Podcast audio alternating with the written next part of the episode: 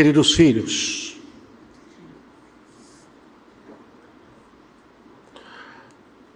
o tamanho da dor, do sofrimento de Nosso Senhor é algo que vai infinitamente além da nossa capacidade de compreender.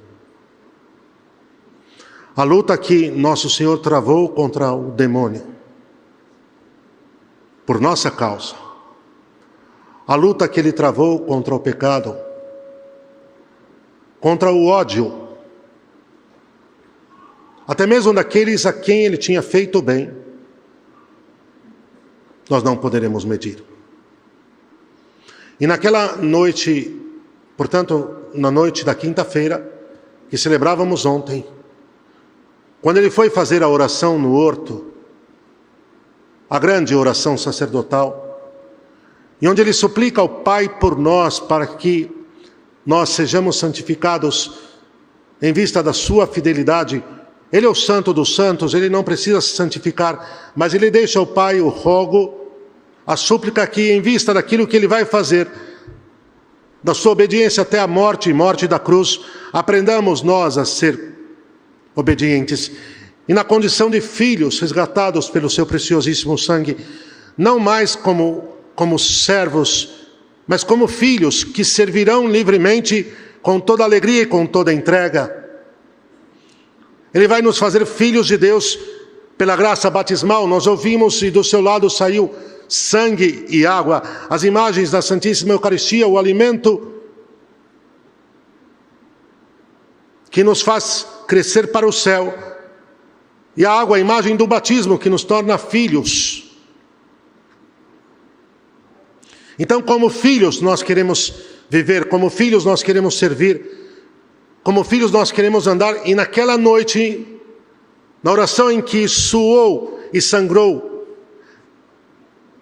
suou e chorou sangue e lágrimas, pediu por mim, pediu por cada um de vocês, pediu por minha vocação sacerdotal, pela minha fidelidade a Deus, sob qualquer condição, em qualquer situação, e pediu o mesmo para cada um de vocês. E ele viu a ingratidão, e ele viu a indiferença, e ele viu a pouca conversão, e ele viu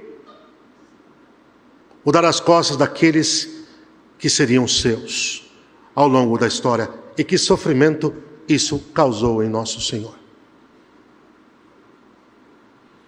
Quando nós olhamos para a história da igreja, nós vemos a pouca fidelidade de tantos.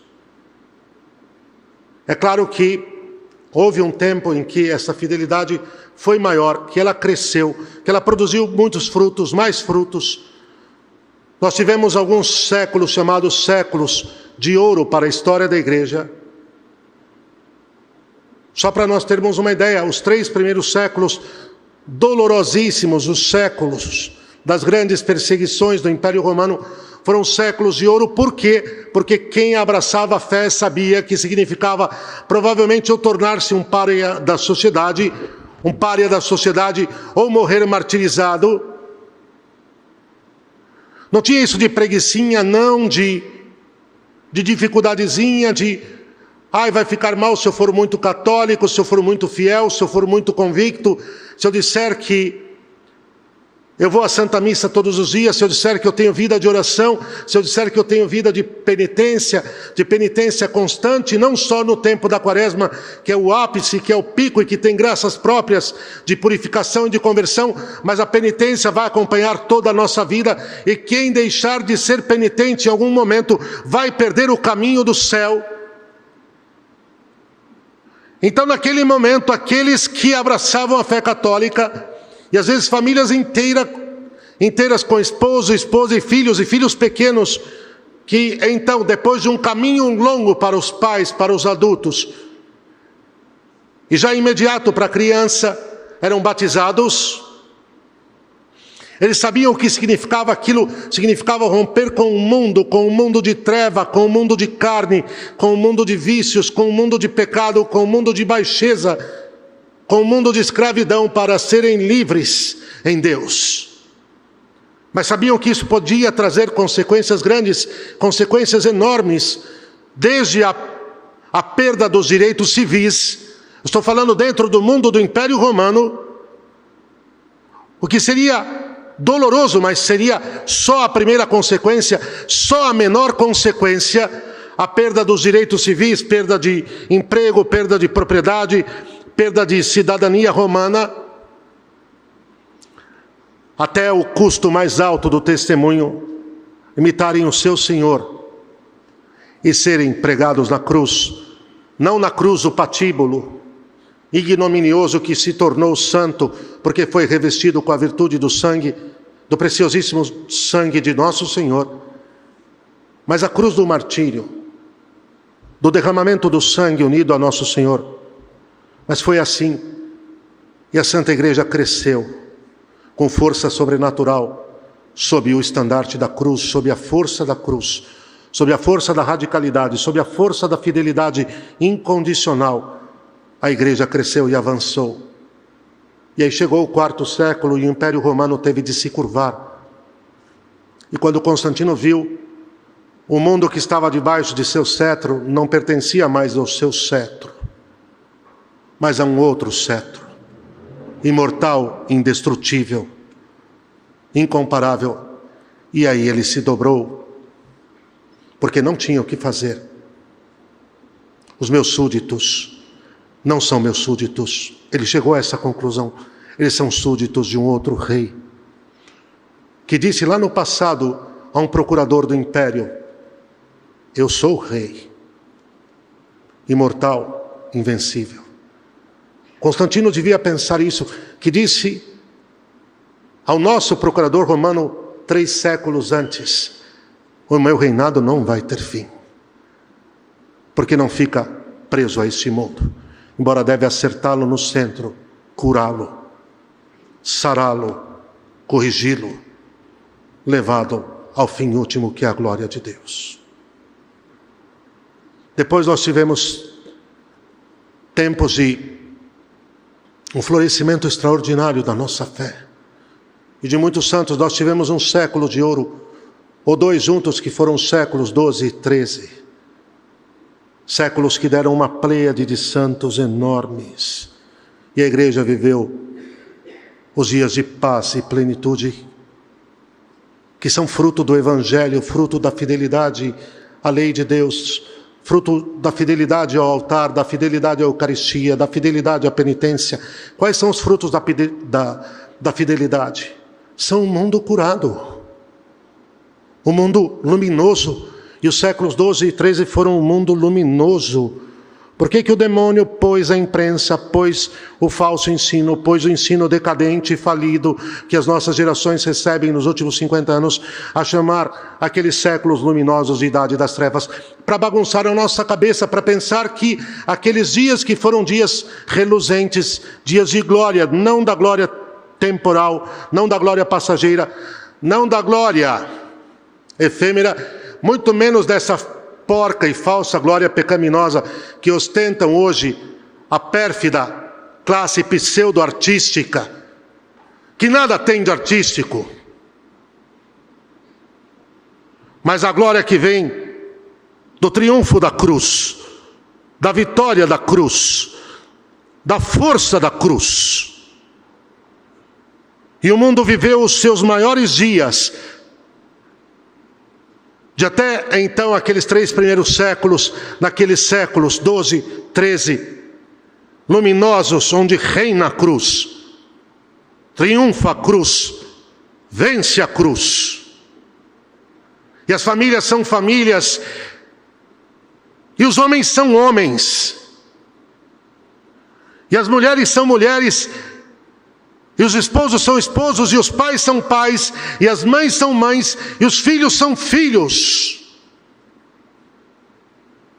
Só um detalhe com esta coisa bizarra que se chama feminismo, que destruiu a mulher, narcotizando-a com uma ilusão de algo que nunca vai entregar, porque não existe. Imaginem vocês, para além de Nossa Rainha Santíssima, a criatura mais exaltada e não haverá outra, a mãe de Deus. Veja, os sacerdotes traz, trazem Deus ao altar. Nossa Senhora trouxe o Filho de Deus no mistério da encarnação. Imagina nos séculos 12 e 13 nós tínhamos as abadesas territoriais. Vão estudar a história das abadesas territoriais de uma Santa Edelgarda de Bingen, de uma Santa Gertrude de Helfta. Vocês vão ver o que era valorizar a mulher. Não essa prostituição de expô-la como se fosse uma carne de açougue em vitrine da mídia e ela achando que ela é livre, sendo só nada mais do que um tapete de escárnio nas mãos de Satanás.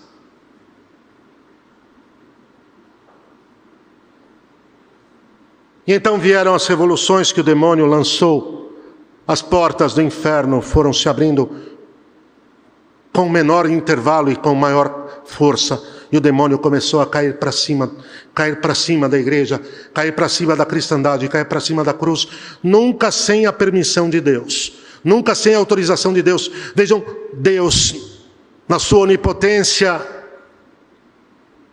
e na sua providência infinita, santíssima, tudo em suas mãos, e permite que o adversário, que o inimigo venha atacar os seus para que os seus triunfem com o poder da cruz, do preciosíssimo sangue de seu filho, com os santíssimos nomes de Jesus e de Maria, com o sustento dos seus próprios santos anjos custódes, com a intercessão de seus irmãos nos céus, os santos.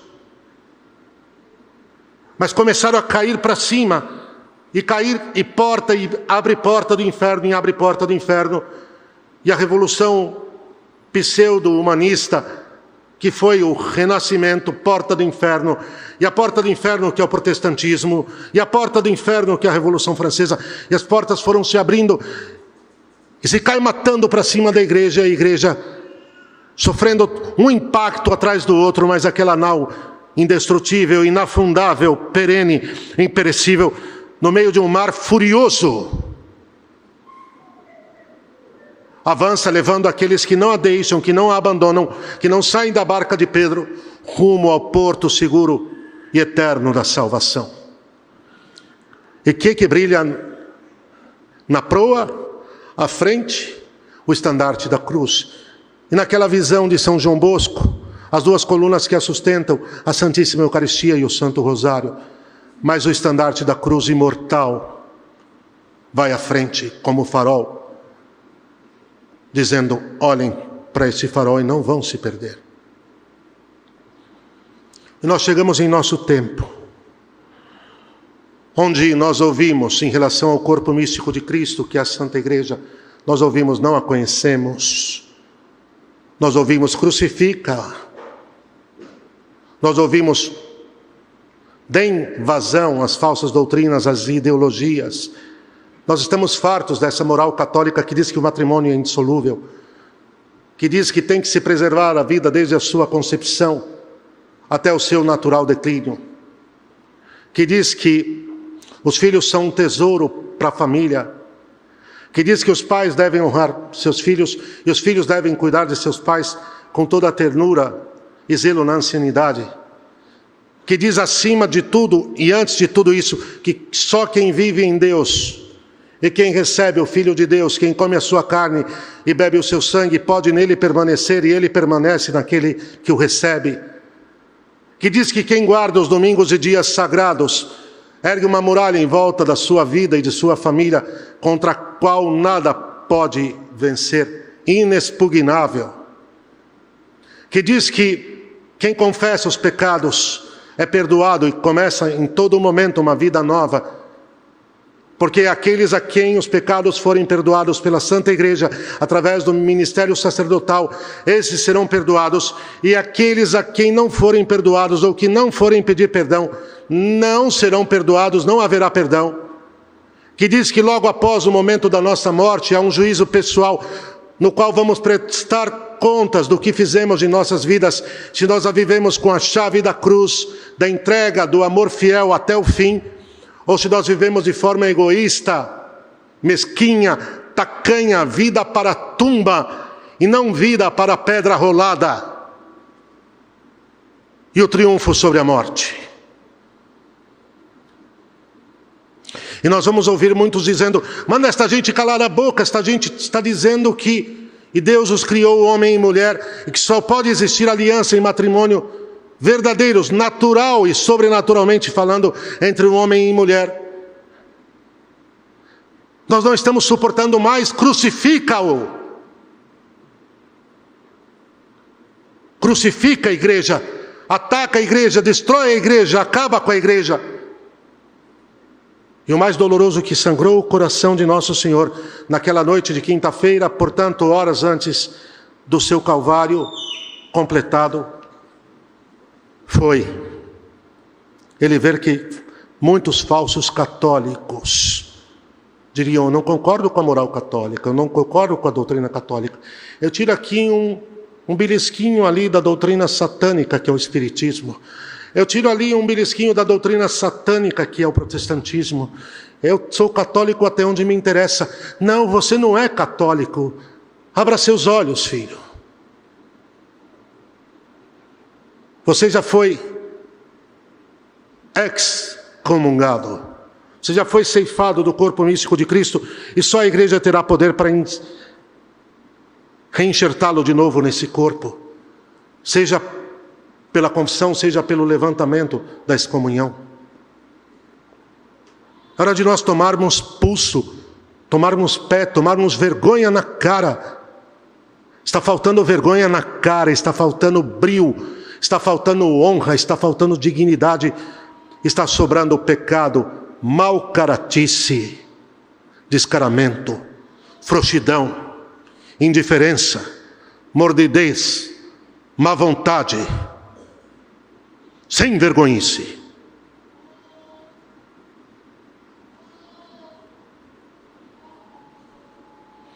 É o que está sobrando.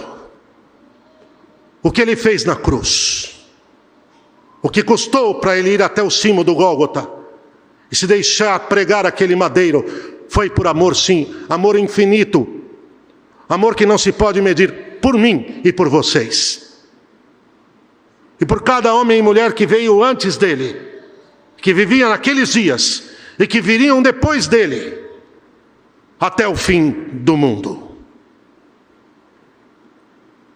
Mas se escarrou no sangue de Cristo, se bateu na sua face demais e hoje, através da Santa Igreja, está se fazendo isso.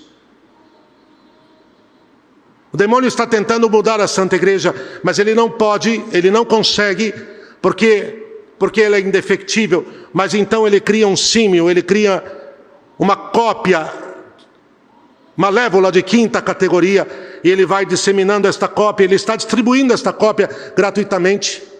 Quem quer recebe sem problema algum. Recebe pelo correio, recebe pelo e-mail, recebe pelo WhatsApp, recebe por qualquer forma. Quem quer recebe esta cópia mal feita. Fiquem tranquilos porque ele envia. Enquanto a Santa Igreja Católica Apostólica Romana só tem uma marca, e é a cruz. E a obediência a Nosso Senhor, e a dois mil anos de tradição, e a todos os concílios, e aos sete sacramentos, e aos dez mandamentos da lei de Deus, e aos cinco da sua igreja, da sua lei, que estão inseparavelmente unidos e concordes aos dez mandamentos da lei de Deus, sendo com eles uma coisa só esta é a Santa Igreja Católica Apostólica Romana, que convida à fidelidade até a morte e morte de cruz. Bem-vindos a ela. Quem quer ser católico, fique conosco.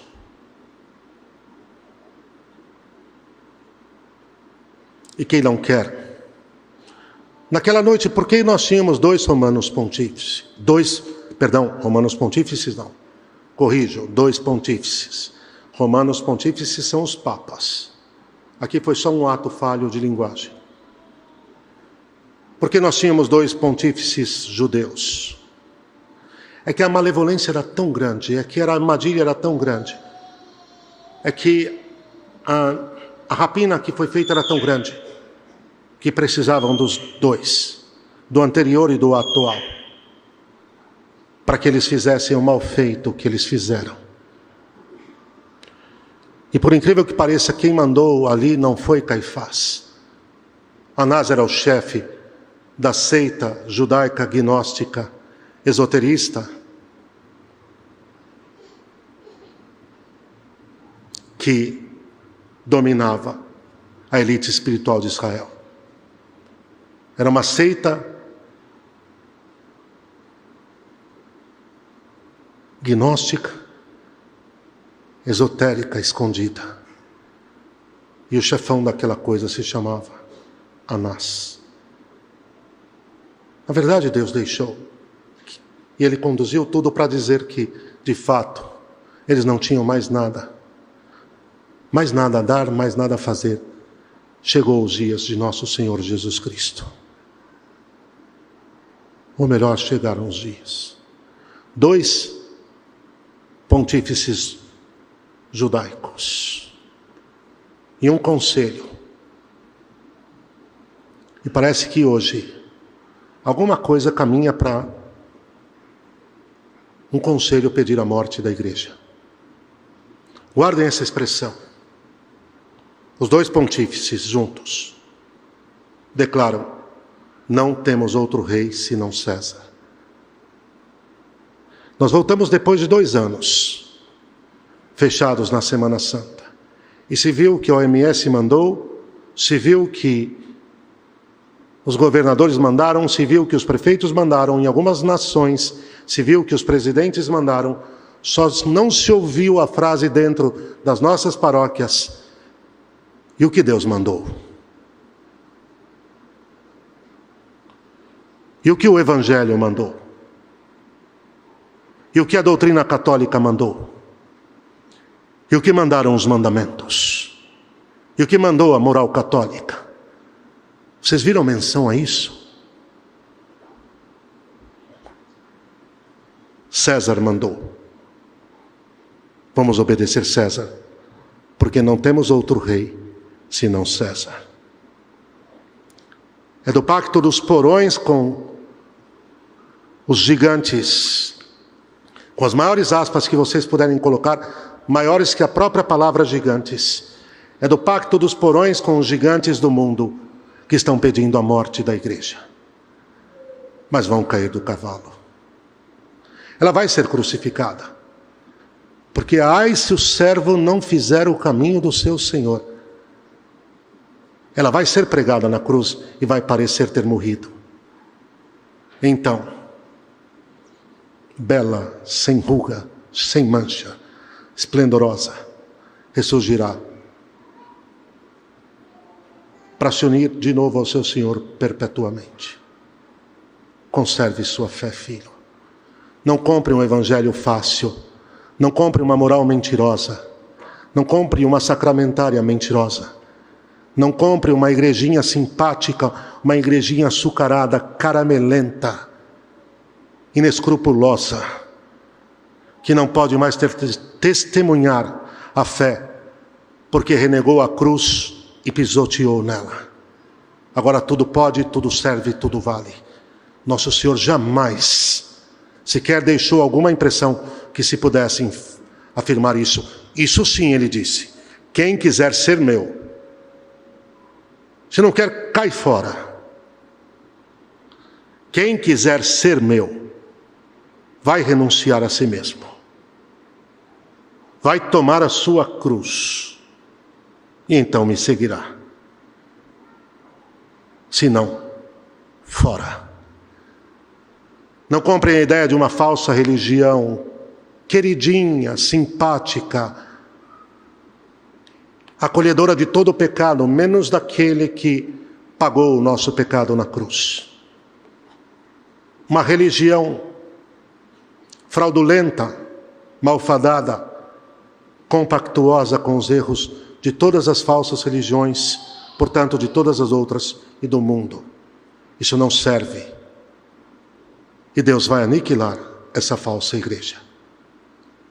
Podem ter certeza disso para que a autêntica surja com as marcas da cruz em seu corpo, com as chagas de seu Senhor, dizendo: até o fim, até a cruz, até a morte, até a ressurreição.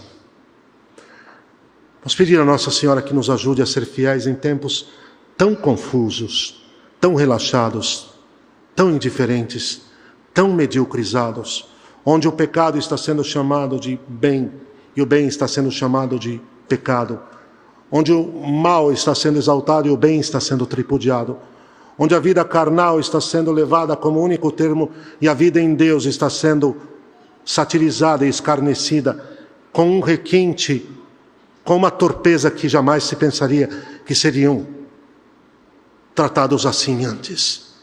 Onde a castidade, onde a fidelidade, onde os santos costumes estão sendo ridicularizados por uma turba multa, por uma massa danata, por uma vulgus vulpes detipe, por uma turba enfurecida enlouquecida pelo pecado e pelas trevas, sem orientação e sem verdadeira religião católica, sem verdadeiros sacramentos e sem verdadeira moral, e que estão agora enlouquecidos, fazendo parte desse bizarro espetáculo de escarnecimento da virtude, da verdade e da justiça, que tem a sua seu testemunho, a sua encarnação no Filho de Deus. Mantenham-se firmes. Não desatinem, não desanimem. Deixa o mundo gritar crucifica. Deixa o mundo gritar te odeio. E não vai odiar os que gritam te odeio, mas vai dizer com nosso Senhor Pai: estão entorpecidos pelas trevas. E deixa todos pedirem a sua cabeça no trabalho e na faculdade e na família, deixa. Deixa pedirem. E você? Renuncie a si mesmo. Toma a sua cruz e siga. Peça a Nossa Senhora isso. Que Nossa Rainha nos guarde para o tempo vindouro, para a prova de cruz que nós vamos viver e para o triunfo que só a fidelidade à cruz será capaz de nos trazer. Até o fim. E cada um agora receba, pelo poder sacerdotal que me foi dado, a Virgem Santíssima como sua mãe. Eis tua mãe, deixa-la cuidar. Amém? Amém? Louvado sejam os santíssimos nomes de Jesus e de Maria.